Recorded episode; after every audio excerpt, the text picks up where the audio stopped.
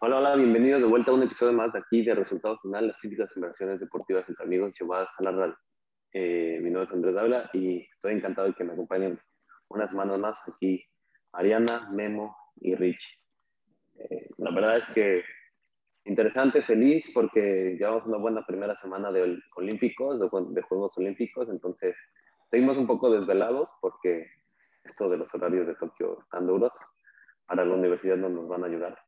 Bueno, como tal, ese no es el tema de esta semana.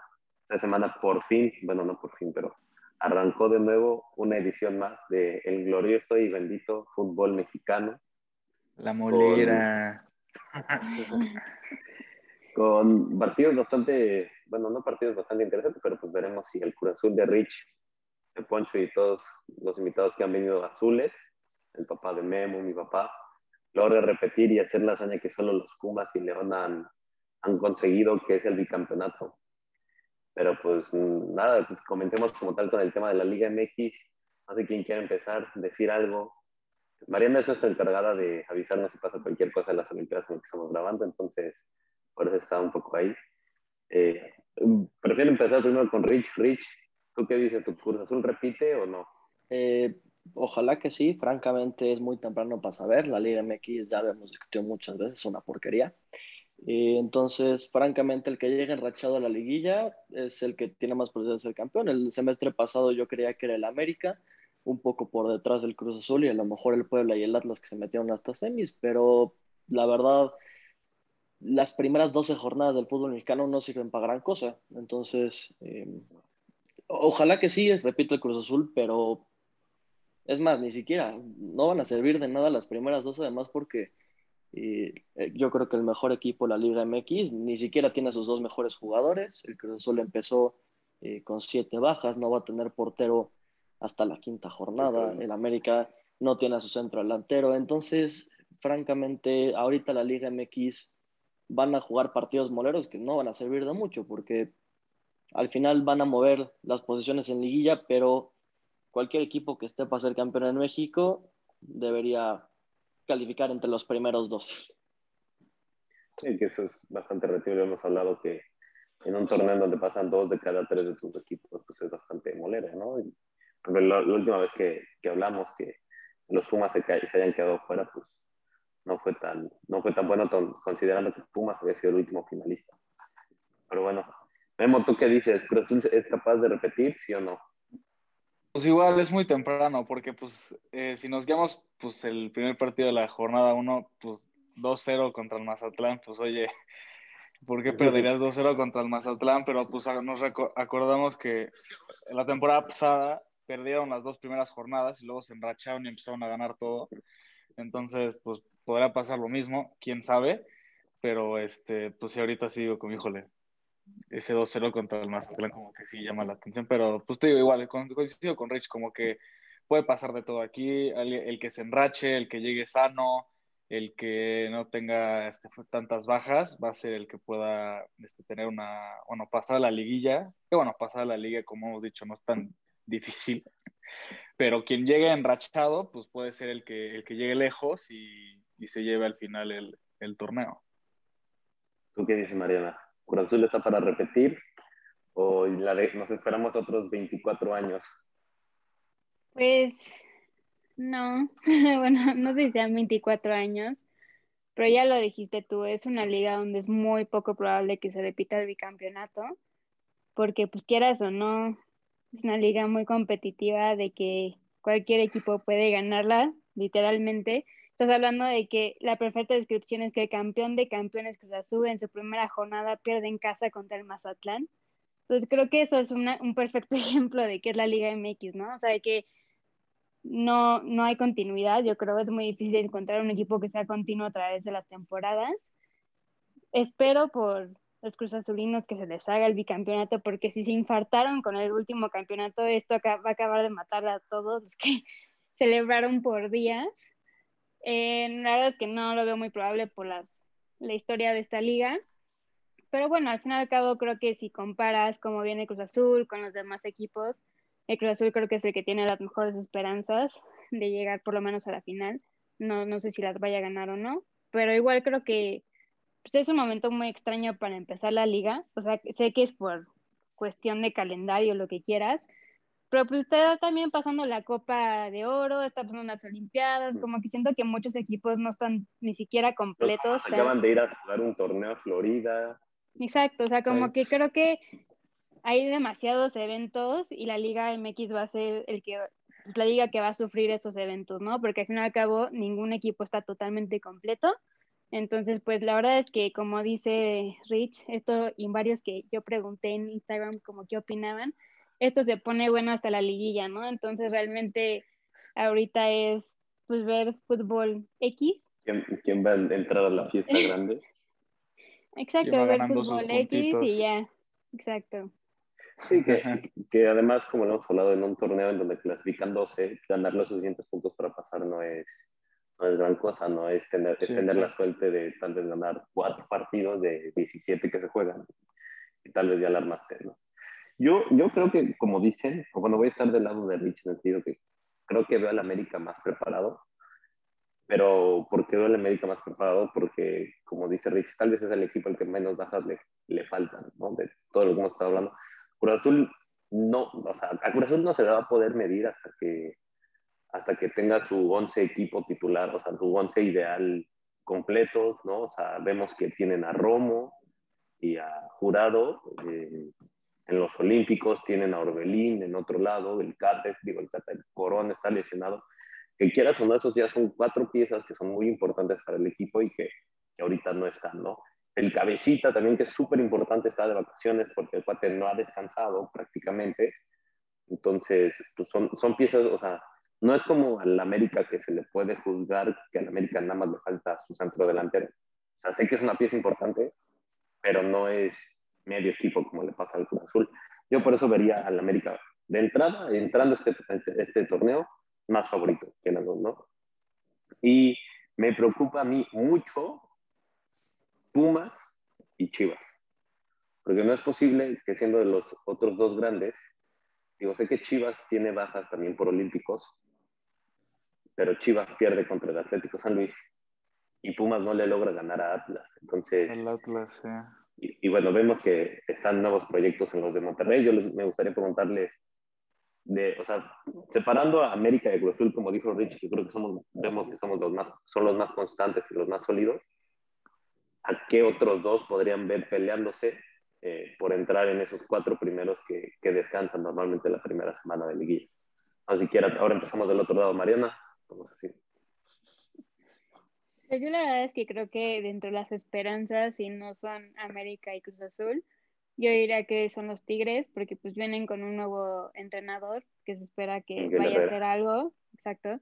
Se espera que ya jale ese equipo, que por si no era malo, yo creo y pues este tiene nuevas adiciones, llega otro francés, ¿no? Al equipo, ¿sí? Sí, sí, Florian Tauben. Eso. y pues ya Guiñac se sentirá un poco más en casa, que tampoco le fue muy bien a su También se reforzaron de su cantera favorita, los Pumas.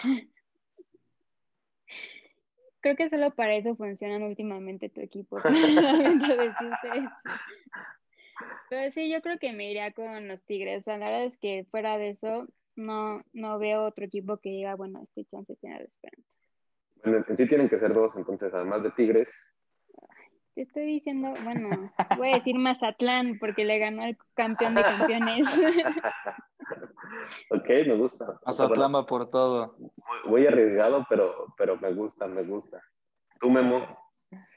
Yo igual, justo a Tigres, justo por ese como cambio de, de director técnico, pues sabemos que, Miguel Herrera pues, pues ha hecho varias cosas con el América. Algunos piensan que es buen DT, otros no tanto. Yo como que ahí me balanceo a veces y siento que es bueno, a veces no, pero este, yo siento que puede ser buena, este, buen cambio y buena adición para el equipo de, de los Tigres. Entonces también siento que podría tener una buena oportunidad en este torneo. Y bueno, pues pues los Pumas, bueno, como que ya, o sea, ya me estoy concretando como fanático de los Pumas, porque ya, este, ya, ya dije, esta va a ser la temporada que empieza a ver ya más fútbol. y pues, bueno, Santi, sé que vas a estar viendo esto, tú muy bien, Santi, por meterlo al camino. No, no fue por él, fue por otras razones que le, voy que le estoy dando a los Pumas, pero bueno, ya le estoy dando a los Pumas. Pero híjole, no sé, también como que veo un poco complicado que los Pumas, que los Pumas lleguen, está medio difícil. Y bueno, la verdad es que nada más por lo que vi en la jornada 1, que la goleada que le metieron a León Pachuca, dije, órale, está atractivo porque pues León había sido un equipo muy consistente en las temporadas anteriores, en, tanto en la liguilla y hasta en la final. Entonces, pues me sorprendió. Entonces, pues podría ser el Pachuca. No lo sé, digo, es muy temprano, pero digo, esa goleada de 4-0 sí me, me llamó la atención. Entonces, pues ahí voy a tener el ojito en Pachuca. Perfecto, muy bien. Tú, Rich, ¿qué dices? Además del América y Cruz Azul, ¿quiénes no como favoritos para descansar la primera semana en liguilla? Fácil, Tigres. Tauban es el mejor jugador que ha llegado en la Liga MX desde Gignac. Eh, por momento futbolístico, por calidad, por absolutamente todo. Y momento Monterrey. Era banca en el Marsella, ¿eh? sí, claro, a ver. Pero igual trae mejor nivel que la mitad de los mexicanos, gracias. Jeremy Menez era reserva en, el Milán. Ronaldinho vino a matar su carrera al Querétaro. Bueno, si no es que ya estaba muerta. ¿qué, qué, otro jugador que ha llegado de Europa o de Sudamérica llegó en mejor momento que Zoban? Zoban está en un equipo que al menos competía. Por eso estoy diciendo, desde Gignac es el mejor fichaje que ha llegado a la Liga MX. Y Monterrey tiene un equipo muy sólido, tiene una muy buena defensa, tiene eh, jugadores que ya se conocen. ¿eh? o sea... Claro, y tiene jugadores que ya se conocen y Monterrey es un equipo muy difícil de vencer, sobre todo en casa. Francamente, y me revienta discutir esto en la jornada 1, pero ¿qué tanto puedes decir cuando la mitad de la liga le faltan la mitad de los jugadores? Y ahorita dice Memo, pues el Pachuca le ganó 4 solos, sí, pero realmente en la Liga MX eso no, no, sirve de gran cosa por la promoción a la mediocridad que se da dentro de la liga. Entonces, yo lo digo nada más por puro plantel. Esos son los cuatro equipos que creo que pueden calificar primero, pero pues y que deberían, calidad. Que deberían por, por plantel. Por plantel sí, pero por calidad, por cómo juegan, por cómo están actuando, yo creo que la jornada 10 es muy temprano para decir algo. Ojo, madre. Oye, jornada 10 es más de la mitad, ya deberían de haberse conocido al menos. Sí, claro, pero yo me enracho los últimos cuatro partidos, gano tres y empato uno, me alcanza para calificar. Y siendo el Santos me puedo meter hasta la final otra vez, siendo el Puebla me puedo meter a cuartos de final sin ningún problema. Así de padre es esta liga. estoy de acuerdo. Lo único que vale la pena de la Liga MX es la liguilla. La verdad es que eh, no, no, no. francamente es una liga muy mediocre, es una liga que fomenta que la competencia no exista. Eh, a mí, bueno, si les pongo un, ejemplo clarísimo, Cruz Azul sería el máximo campeón de torneos en la Liga MX y se jugara con el sistema de, de Europa. No lo es porque, pues, gracias a Dios existe la liguilla. Porque es lo único que vale la pena en nuestro fútbol. Todo lo demás no sirve para nada. Esa es casi la conocida de Cruz Azul. Digo, si Cruz Azul, si, si en México se jugaran torneos largos, Cruz Azul tendría como cinco títulos más, porque en serio, creo que eso es triste de nuestro fútbol, ¿no? Que no, que no, que no premie la consistencia de ese Pero, sentido. Perdón, ¿tú te aventarías una, un torneo de 38 jornadas al nivel que se avienta en la liga, el torneo regular? Ay, bueno, nada más. O sea, tú mismo has dicho, ¿eh? No es tan diferente del español. En el español la pasan lo mismo. O sea, quítale los primeros tres y del español. Claro, pero ah, por lo menos en la española tienes a Leo Messi haciendo magia todas las semanas. Aquí traes un muertazo que trajo un promotor de Ecuador, porque te lo trajo en paquete con otros tres muertos y te tienes que sentar a ver un partido de esos 90 minutos, no, gracias. Es la realidad. Y a ver, yo, te pongo un ejemplo clarísimo de lo que estás haciendo, e, e, esa comparación con la Liga Española. Edgar Méndez llegó aquí a México, mira, él era titular en el Alavés, llega al Cruz Azul, es un muy buen jugador en el Cruz Azul, le falta gol, pero es muy buen jugador en el Cruz Azul. Pero el nivel que trae en Europa y el nivel al que juega en el Alavés. Un equipo muy malo de la Liga Española, mucho mejor que en Cruz Azul.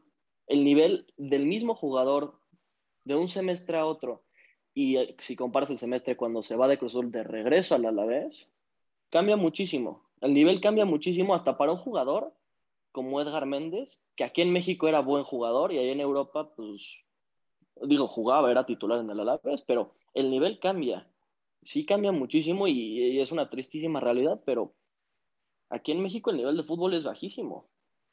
Salvo por ciertos momentos en donde por lo general se da en la liguilla, pues, se, se, ponen los jugadores a jugar, como el Chapito Montes hace no mucho, que dio una liguilla que incluso lo catapultaba a estar en la selección. Él, no quiso, hubo un tema ahí extra en cancha, pero el Chapito Montes jugó una liguilla a nivel de selección nacional. ¿Y qué pasó con él después? Se cae. ¿Por qué? Porque la liga regular no importa, no sirve de nada. Nadie, no, sirve mantener tu nivel 17 jornadas. Lo único que importa es al final clasificar ahora dentro de los primeros 12 y luego de eso ya te puedes poner las pilas.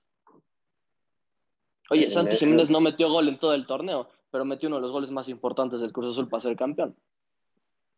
Sí, bueno, pero ahí no fue necesariamente por irregularidad, fue porque tuvieron que... Fue porque Santi Jiménez, y lo digo, me encantan los juegos que le pone, las ganas que le echa, pero Santi Jiménez está muy verde como delantero ahorita pues no podría ser el titular de Cruz Azul. No le da el nivel. Y jugó, y sí jugó bastante. Gracias a Dios, entra en el momento importante, aparece. Pero pues ese momento importante llega a final del semestre, no antes. Bueno, yo diría que a la hora buena, o sea, ¿no? En el momento justo estar ahí para, para hacerlo. Pero bueno, yo, yo concretamente, yo los otros dos equipos que veo peleando, yo creo que con América y Cruz Azul por, por la cima de la liga sería eh, justo Santos y Toluca. Creo que son los equipos que mejor trabajados han estado los últimos semestres, que mantienen su consistencia. Yo hubiera puesto ahí a, a León si no se hubiera ido Nacho Ambriz y creo que tienen que iniciar un nuevo proyecto, entonces eso les va a tomar al menos un semestre, como siempre a León le pasa cuando cambia entrenador. Y también hubiera puesto ahí a Puebla, como dice Rich, pero, pero Puebla le quitaron a piezas importantes de su equipo, eh, como Ormeño, entonces pues, yo por eso tampoco pongo a, a, Puebla, entonces yo por eso me decanto por, por Toluca y por Santos, y me gusta para que ellos dos vuelvan a jugar una final, una tercera final entre Toluca y Santos, porque a ver si es la vencida. Digo, no va a haber película de Avengers este año para que el Santos sea campeón, pero, pero veramos si, si, algo así pasa. Pero justamente hablando de eso que dice Rich, la inconsistencia del fútbol mexicano, este, porque vemos obviamente, dice Rich, no se premia la consistencia del fútbol mexicano y que pues, la verdad traen a refuerzos que, que no deberían de hacer. Eh, vemos que también, por ejemplo, la, la Liga MX al parecer está tratando de regresar a la Libertadores. Yo les pregunto, o sea, si lo, ¿qué, ¿qué podría hacer la Liga Mexicana para, mejorar este nivel. Y bueno, en esto me gustaría iniciar con Rick, porque no creo que sea falta de competencia, o sea, sí creo que el fútbol mexicano, yo creo que es el mejor de la zona, refiriéndome a CONCACAF, obviamente, mm. y que pues tristemente por, por la ubicación geográfica en donde te tocó jugar, pues no hay mucho hacia dónde hacerte, simplemente sería fortalecer los cimientos internos del fútbol para, para, para que fuera, fuera, más competitivo, que, que, yo veo que es, o sea, que es muy competitivo eh, pues no por nada, y fue justamente Edgar Méndez el, que mencionas que vino a jugar a Azul, dijo que había mucho nivel, Paco Gémez también dijo que venía a haber mucho nivel. Yo creo que lo que pasa con ciertos refuerzos, permíteme, es que Claro, dos, dos, dos personas que... Pero la altura nada más es en, ¿qué te gusta? Cuatro equipos en México. o sea, pues, son los tres de la, ciudad, tres de la Ciudad de México y Toluca. ¿Y ya? ¿Qué otra ciudad está a la altura que de verdad digas, Ay, güey, si te pasaste. No hay una. No, pero yo no me refería a esos cuatro equipos. O sea, a lo que yo me refería es que. No, visitarlo. Todos los equipos vienen a jugar a estos equipos, ¿no? Entonces. A ver, si me permites contestar, eso es bien fácil. Eh, no, no, no cabe duda que el fútbol es el deporte más importante de este país. Eh, yo se los pongo así. Viendo cómo nos está yendo en los Olímpicos, haciendo un buen papel en varias disciplinas, creo que la medalla de oro más probable es que México le acabe ganando en España, a Brasil, a, no sé, a Japón en, en fútbol. Así, sí. Parece super long shot, pero. Hasta eh, mí ¿qué es lo te volteé a ver con Karen, güey. No, o- o- ojalá que me equivoque, pero. Pues, a ver, ves los clavados y ves a los chinos y dices, ay, güey, por ahí Iván García puede hacer de las suyas en los clavados individuales, pero pues ese brother es o perfecto o es tan talentoso los clavados que le salen mal. No lo sé, pero el punto es que el, el fútbol es un negocio. Ya, así de fácil. El fútbol es un negocio y nuestro fútbol fomenta la mediocridad. Pero quieras o no, yo como lo veo, o sea, sí, es- o sea, puede tender a ser mediocre el fútbol mexicano, pero creo No, que no tiende, como- es. Eh, eh, El fútbol mexicano es un fútbol mediocre, punto. Pero al fin y al cabo es muy, o sea, hay mucha competencia interna, o sea, ¿Te parece que hay mucha competencia interna o son tan mediocres que por eso es que se repiten, eh, digo que no se repiten tanto los ganadores? ¿E- ¿Es por competencia o por mediocridad? no, yo lo, yo ¿Es porque todos tienen un nivel altísimo o en un nivel bajísimo? o sea, lo que yo no, no es que no creo que sea mediocre, tal vez inconsistente sí es, pero lo que pasa es, o sea, yo lo que, como lo veo es los equipos... ¿Y por qué se fomenta la inconsistencia? ¿Pero por qué se fomenta la inconsistencia? Porque son mediocres. No, bueno, por el Tristemente- negocio, obviamente. a- tristemente a Cruz Azul le alcanza para romper 24 años, bueno, casi 24 años sin título, para calmar las aguas. Y claro que van a decir, queremos ir por el campeonato, y claro que queremos, y lo queremos conseguir a como de lugar, pero a Cruz Azul no le importa calificarse en sexto lugar hoy en día. Bueno, retomando el punto de Rich. o sea, yo sí estoy de acuerdo. Yo no, ya, ya creo que ha quedado bastante claro en este podcast que yo no soy fan de la Liga MX por varias razones. Pero creo que sí hay cosas que se pueden hacer para mejorarla, ¿no? O sea, como que si ya está tan mala, tiene que haber alguna solución para mejorarla. Yo por O eso lo estoy preguntando. Tampoco, tampoco es como que no, ya, ya se jodió para siempre, ¿no? Porque pues si está en el rock bottom, tiene que haber algo. Y yo creo que la verdad es que se tiene que empezar por reducir los- el número de equipos que pasan. O sea, ¿cómo puede ser que de 18 equipos pasen 12? O sea, no, no tiene sentido. Entonces yo la verdad es que empezaría por reducir ese número a la mitad, por lo menos. O sea, de que de los 18 pasen 9 y así aumentas que la gente le interese, bueno, no la gente, sino que los equipos les interese saber en qué lugar quedan. O sea, y que no sea hasta la jornada número, ya que quedan dos, que digan, ups, si nos falta un punto para clasificar, ahí, En la ahí les va el calculadora, punto. muchachos. Exacto, ¿no? Que los cálculos empiecen desde la jornada 1 para que estén entre los pocos equipos que entran, porque también, ¿qué, ¿cuál es el sentido de que intente ser consistente justamente si es el issue de esta liga? Si, si pasan 12 o de 18, o sea, y realmente los que no pasan, ahí sí, esos equipos, o sea, son, es más de oso no pasar que pasar, o sea, en ese Yo sentido... te la voy a poner así. Ha- Hablas de soluciones y que quede clarísimo que lo están haciendo por negocio, no lo están haciendo por el bien del fútbol, no lo están haciendo por nivel, pero eso que están, un secreto a voces que están por ahí planeando, de unirse con la MLS y hacer una liga conjunta con la MLS, es por negocio, me queda clarísimo, pero es la mejor idea que pueden haber tenido para No. subir el nivel del fútbol. Sí, el- el fútbol de la Liga MLS sí es muchísimo peor. güey. Es muchísimo peor porque tú te estás fijando en cuando se enfrentan cualquier equipo del MLS contra el Tigres, el América, en su No, momento me el Pachuca, el Monterrey. En, en los equipos, en los duelos internos. No, a ver, eh, hay, hay equipos muy malos en la MLS, pero hoy en día hay varios equipos que competirán el título en México. Varios. No. Sí, claro. Hay varios equipos del MLS que competirán el título aquí. Así está el nivel. Y al menos, como dice Mariana, dudo muchísimo que si hacen una liga de 36 equipos, vayan a decir, perfecto, pasan 24. Sí, exacto. O sea, no, Ahí no- uno no esperaría que dirían, oye, a lo mejor lo van a hacer como yo que sé, a los gringos que les encantan sus confederaciones, van a hacer la Confederación México, Confederación Estados Unidos, y que pasen los primeros cuatro, no sé, pero al menos creo que elevaría el nivel y ya no sería el, bueno, que pasen dos terceras partes porque dos terceras partes no es suficiente para rescatar a los equipos, porque perdón Andrés, esto se inventó para que los equipos tengan un torneo como el Pumas el semestre pasado, y puedan aspirar a calificar. Esto se inventó para que los equipos grandes no se queden afuera de la liguilla, son los que traen rating.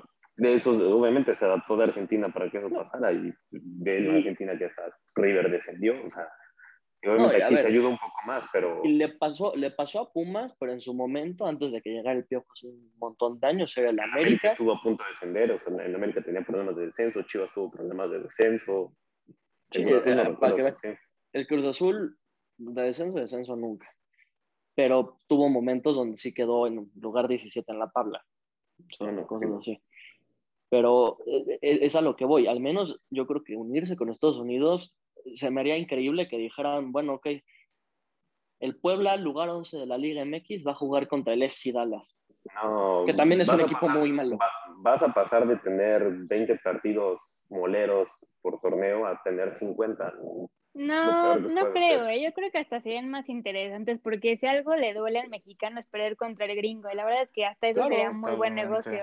O sea, no tienes que pensar en orgullo mexa y, y, si algo te duele, por más que sea el peor partido del mundo, que sea, no sé, los Seattle, creo que se llaman Saunders, algo así.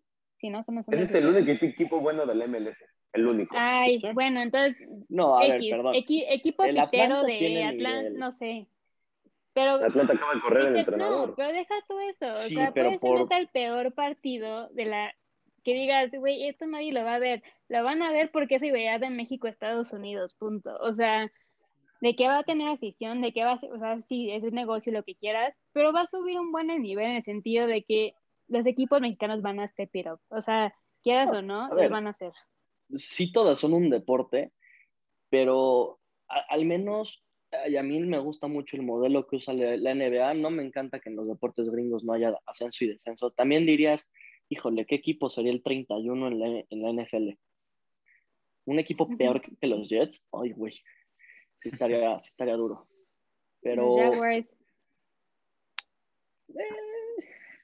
pero es, que, e, es, diferente, porque la verdad es que equipos malos en la NFL no duran tanto tiempo siendo malos, porque al fin y al cabo el sistema que ellos usan para renovarse... de eso.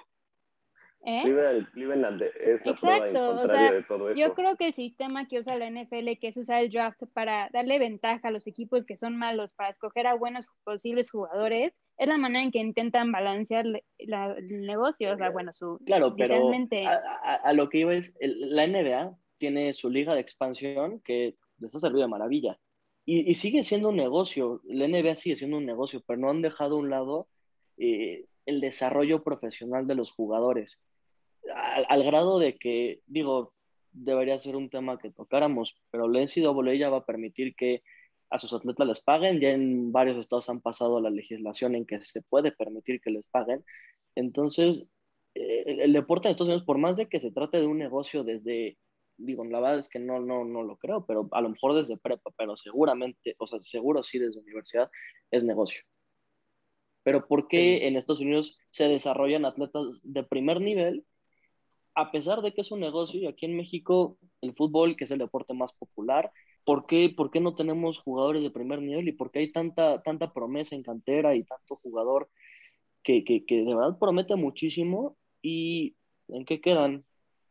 lo importante, es tan importante el negocio que traes tres jugadores de Colombia por un millón a traer tres jugadores de cantera, nada más porque son mexicanos, no tienen nombre y no van a jalar afición. O sea. Que también yo creo, y corríjanme si, estoy mal, pero pues según yo también es muy sabido que aquí en la Liga MX hay fuertes, hay, hay corrupción. Y por eso se ah, vuelve meramente negocio. O sea, para que una persona pueda debutar, pues ahora sí que como hay que soltar dinero, ¿no? Y pues mucha gente, así que el talento, que son chavitos que pues de barrios pobres que no tienen nada, y les dice, no, pues para que debutes tienes que pagar, no sé. 100 mil pesos, que, no tiene. 100 mil pesos.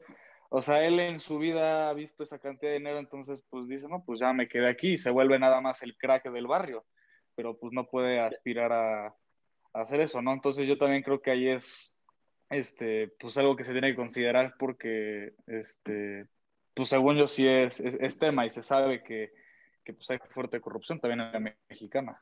Y bueno, hablando justamente de, la, la, propuesta que dijo Rich, que están tratando de, de juntar el, el, fútbol mexicano con el fútbol de Estados Unidos, les quisiera preguntar qué opinan justamente de este All-Star que se va a dar, porque honestamente como que se adaptó mucho al calendario gringo y a nosotros les valió madre porque nosotros ya habremos iniciado la liga.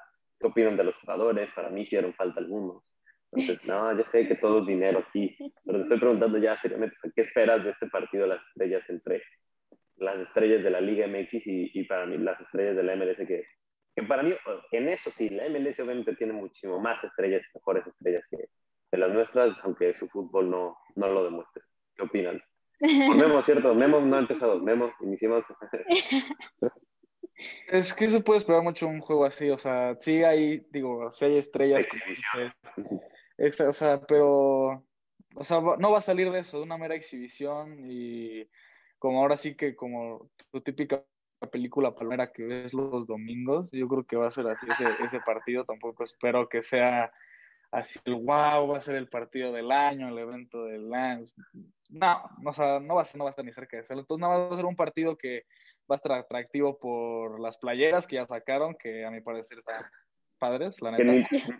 ¿A ti te gustaron? A mí no me gustaron. A mí sí me gustó. Se me hizo un diseño interesante, pero no me desagradaron, la neta. O sea, dije, ok. De acuerdo.